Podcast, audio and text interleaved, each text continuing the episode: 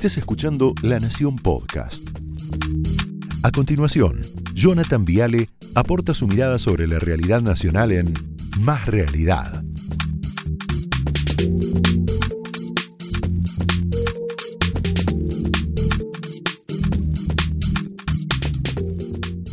Bueno, buenas noches, bienvenidos oficialmente. Están absolutamente desesperados por un voto. ¿eh? Y lo peor es que, como decía alguien, se les nota mucho, se nota mucho, ¿no?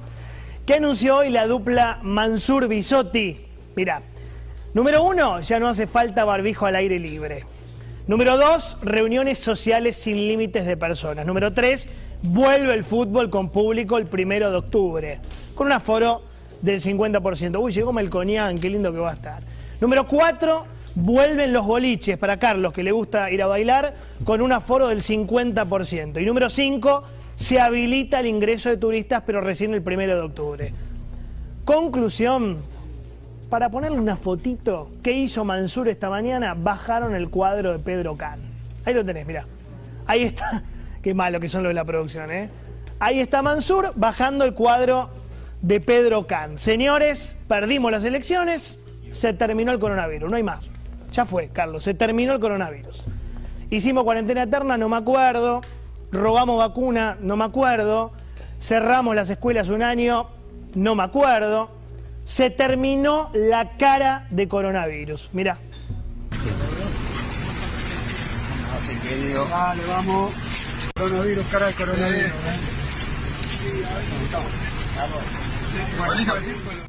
Qué divino, Axel, ¿eh? cara de coronavirus. La cara de coronavirus que pedía Kicillof era eso. Era una cara, una pose, una actuación. ¿Cuál fue el pequeño problema? No rindió electoralmente. Se comieron una paliza. Alberto se dio cuenta que fueron los peores dos años de nuestras vidas. Bienvenido, presidente. Miren. Fue un tiempo muy complejo. Seguramente lo recordaremos todos y todas como los dos peores años de nuestra vida. Los años en que un virus nos atacó y la muerte caminó entre nosotros.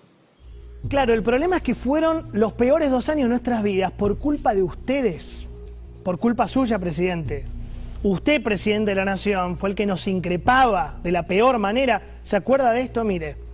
Porque esa fue la preocupación mía el primer día y sigue siendo hoy. Yo podría hacerme el distraído. Querían salir a correr, salgan a correr. Querían salir a pasear, salgan a pasear. Querían tener los locales de ropa abiertos, abran los locales de, ropa. Ahora, esta es la consecuencia, ¿eh? la que les acabo de mostrar. ¿eh? Sépanlo, porque no hay otra consecuencia. Es esta la consecuencia. Papelito, ¿no? Por eso digo que este es el momento, hoy es el momento, hoy es el día para no olvidar las cosas que nos decían, ahora que abren todo, ¿no? ¿Se acuerda que su amigo, su admirado Pedro Can, ¿dónde está Pedro Can? Pedro Can nos mandó a probar con la muerte y con la terapia intensiva. ¿Se acuerda de esto? Mire. Que los que creen que la, que, la cuarentena es, es, mala, que prueben con el coronavirus, con, con, terapia intensiva y con la muerte. Sí, llamado a la solidaridad, aparición con vida, con todo respeto, el doctor Pedro Can. Ni idea de dónde está, ¿no? Y me acuerdo también había otro infectólogo estrella que hoy debe estar qué sé yo, Luis Cámara se llamaba, se llama, ese que decía que los runners eran unos chetos, millennial, estúpidos, sin conciencia social, mira.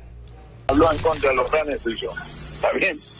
Todos los demás se dejaron convencer y encima son unos millennials estúpidos que no se dieron cuenta de lo que estaban haciendo. A mí me da una rabia infernal. Porque eran todos jóvenes millennials que se miran a sí mismos y se en el espejo no tienen conciencia social, no se dieron cuenta que estaban llenos de gente. Son los mismos tipos que se fueron todos de vacaciones en marzo cuando ya estaba la pandemia y después estaban históricamente, rescátenme, rescátenme, rescátenme. No nos olvidemos de esto, ¿eh? hoy es el día para no olvidar. Hoy que abren todo, rescátenme, rescátenme. Toda esta gente destrozó la matriz social, económica, psicológica, educativa de la República Argentina.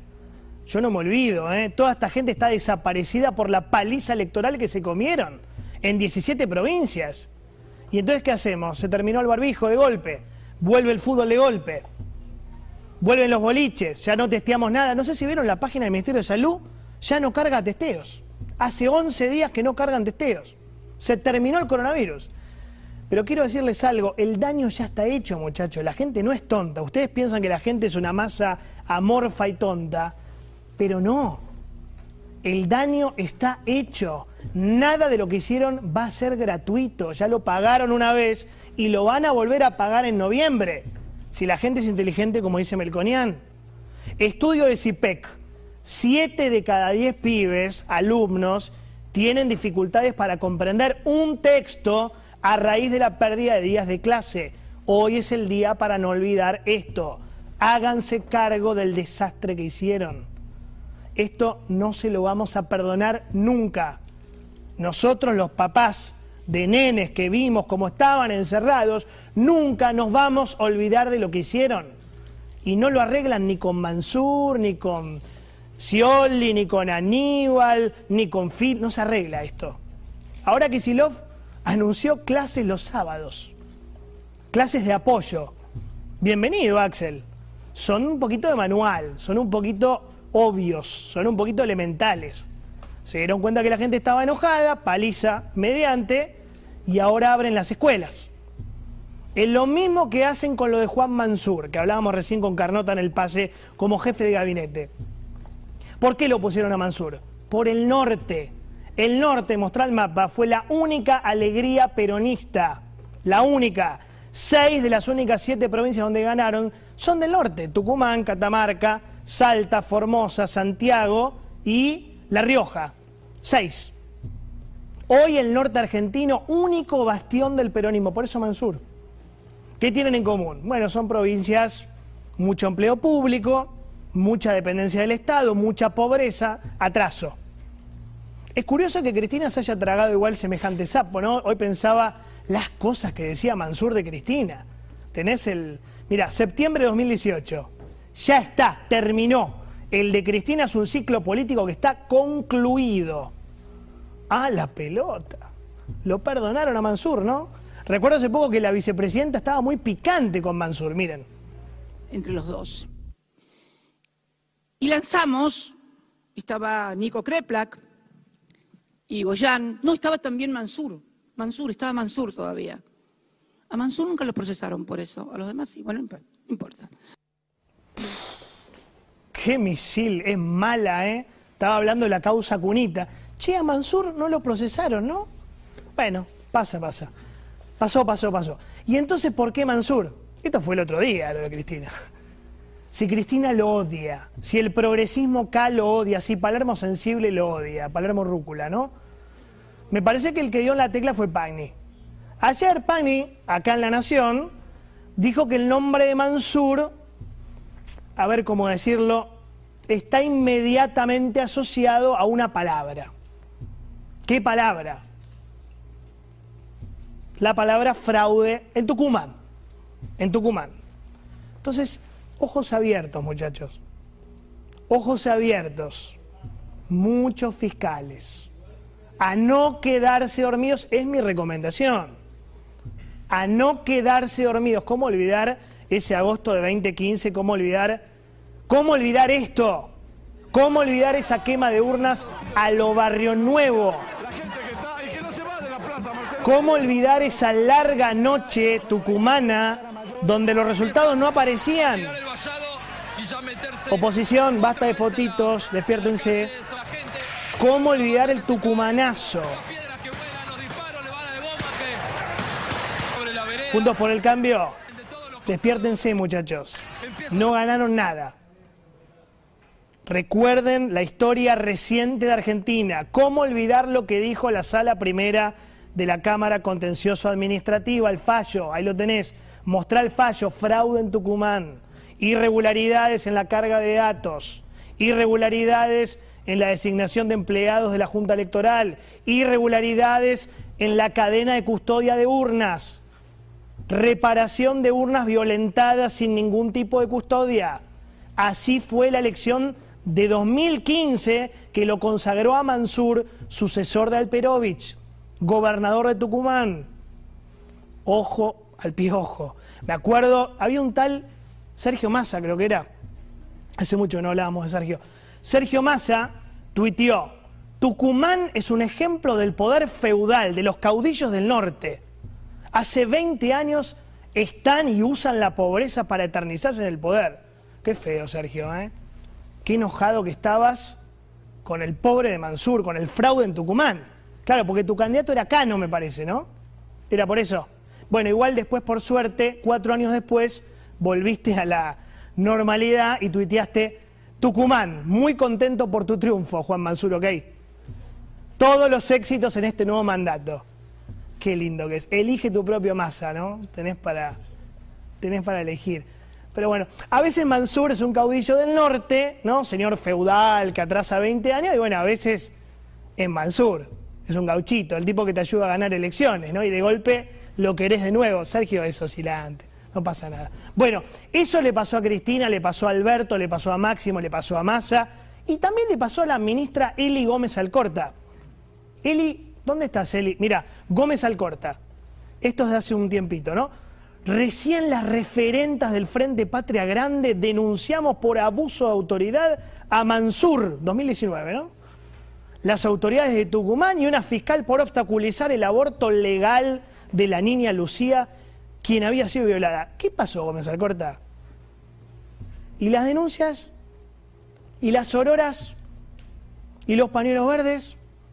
¿Vos me estás diciendo, como dice Fantino, Elizabeth Gómez Alcorta, que negociaron la igualdad, la equidad, la sororidad, el feminismo, la ESI y el aborto legal y tantas cosas más para que el patrón de Mansur se apodere de la jefatura de gabinete?